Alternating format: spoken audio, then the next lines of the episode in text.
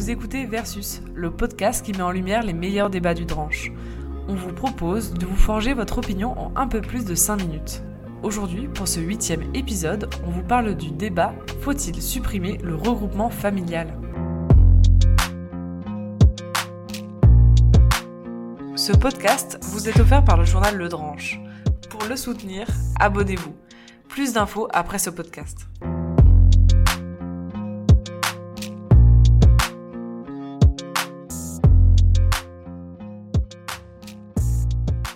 Mais qu'est-ce que le regroupement familial? La procédure du regroupement familial permet à un étranger qui a un titre de séjour en France d'être rejoint par son époux et ses enfants. Si le regroupement familial est un droit inscrit dans la Convention européenne des droits de l'homme, cette procédure n'est possible que sous certaines conditions.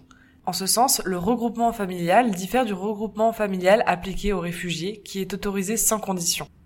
Si le principe du regroupement familial existe depuis la fin de la Seconde Guerre mondiale, Valérie Giscard d'Estaing a consacré ce droit dans les années 70. Pour compenser la fermeture de l'immigration de travail votée en 74, Valérie Giscard d'Estaing élargit deux ans plus tard le droit au regroupement familial. Sur cette base-là, le Conseil d'État consacre en 78 le droit de mener une vie familiale normale. Mais quelles sont ces conditions d'accès au regroupement familial? Bien qu'il soit considéré comme un droit, il obéit tout de même à certaines conditions. Tout d'abord, le demandeur doit avoir une résidence régulière de 18 mois en France et des conditions d'accueil stables et suffisantes, comme le seuil minimum de ressources propres et le logement adéquat. Il doit aussi respecter les principes essentiels qui régissent la vie familiale en France.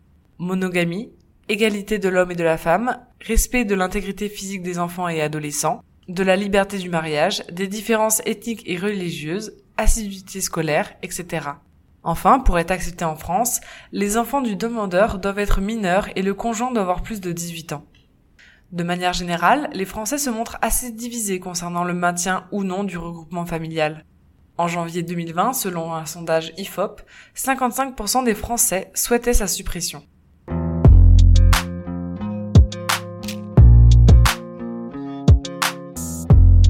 Tribune pour de Gilles Le Breton, député européen du Rassemblement national. Il faut réfléchir à la question du regroupement familial en ayant à l'esprit des données démographiques alarmantes.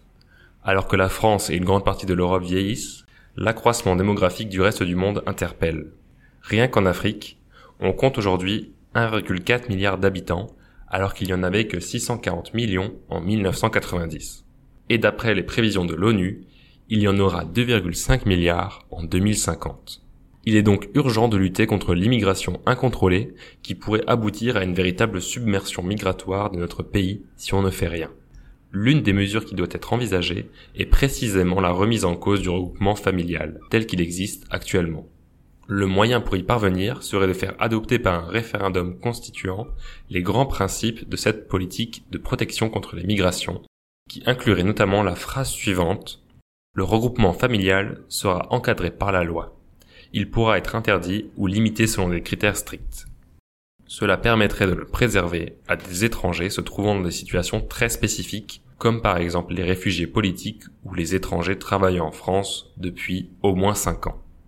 Bien entendu, le même référendum contiendrait une disposition rappelant clairement la supériorité de la Constitution française sur les règles et traités européens, ce qui permettrait de neutraliser les dispositions de l'Union européenne ou de la jurisprudence de la CEDH qui serait contraire aux grands principes ci-dessus évoqués.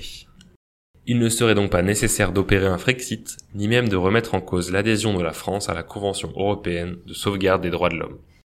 En conclusion, tout l'enjeu du regroupement familial est d'y trouver une solution raisonnable en prenant en compte les chiffres de la démographie mondiale et non pas seulement les intérêts individuels des étrangers.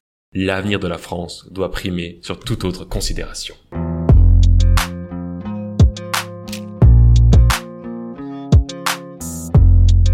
Tribune contre de Christophe Dadouche, juriste et membre du groupe d'information et de soutien des immigrés. Le regroupement familial est la transcription dans le droit des étrangers du droit de vivre en famille. Un droit protégé par un certain nombre de textes internationaux, et en particulier la Convention européenne des droits de l'homme de 1950. En ce qui concerne les réfugiés, il est assuré par la Convention de Genève de 1951. Et pour les ressortissants de l'Union européenne, le même droit est garanti par de nombreux textes, et ce depuis le traité de Rome. Le supprimer supposerait donc de nous défaire de ces engagements internationaux ou alors de supprimer la famille. Curieuse proposition lorsqu'elles émanent de candidats à la présidentielle, faisant de la famille l'échelon premier de toute vie en société. Qui accepterait de travailler dans un pays, d'être une simple force de travail condamnée à vivre seule, et ce jusqu'à une retraite de plus en plus tardive? Face à cette volonté universelle de vivre auprès des siens, l'un des risques de l'interdiction du regroupement serait les venues illégales et désordonnées des familles. Au final, l'inverse de l'effet escompté. Le discours sur la restriction du regroupement familial n'est pas nouveau et les tentatives de restriction se sont multipliées depuis la fin des années 70. Un célèbre arrêt du Conseil d'État, l'arrêt Gisti de 1978, viendra affirmer un principe général du droit. Le droit de mener une vie familiale normale, annulant par là même un décret du gouvernement Barre tentant de la limiter. Durcissement des conditions de logement et de ressources, exigence d'une ancienneté sur le territoire du demandeur, restriction des membres de famille concernés, comme les enfants mineurs, l'impossibilité de faire venir ses parents, les conditions de mariage et l'impossibilité de faire venir sa concubine, etc. De loi en loi, le regroupement n'a cessé, à défaut d'être interdit, d'être restreint malgré les garde-fous internationaux précités. Peut-on alors aller encore plus loin? Humainement et juridiquement, non. Démographiquement, prenons garde aux tendances fortes en Europe du vieillissement de la population. Nombre de nos pays voisins font d'ores et déjà le pari inverse et en appellent au contraire aux venues des familles pour repeupler certains territoires et assurer le paiement des retraites de leurs anciens. Politiquement, il s'agit au final d'un marronnier électoral qui peut assurer une certaine rente à quelques candidats jusqu'à la prochaine élection.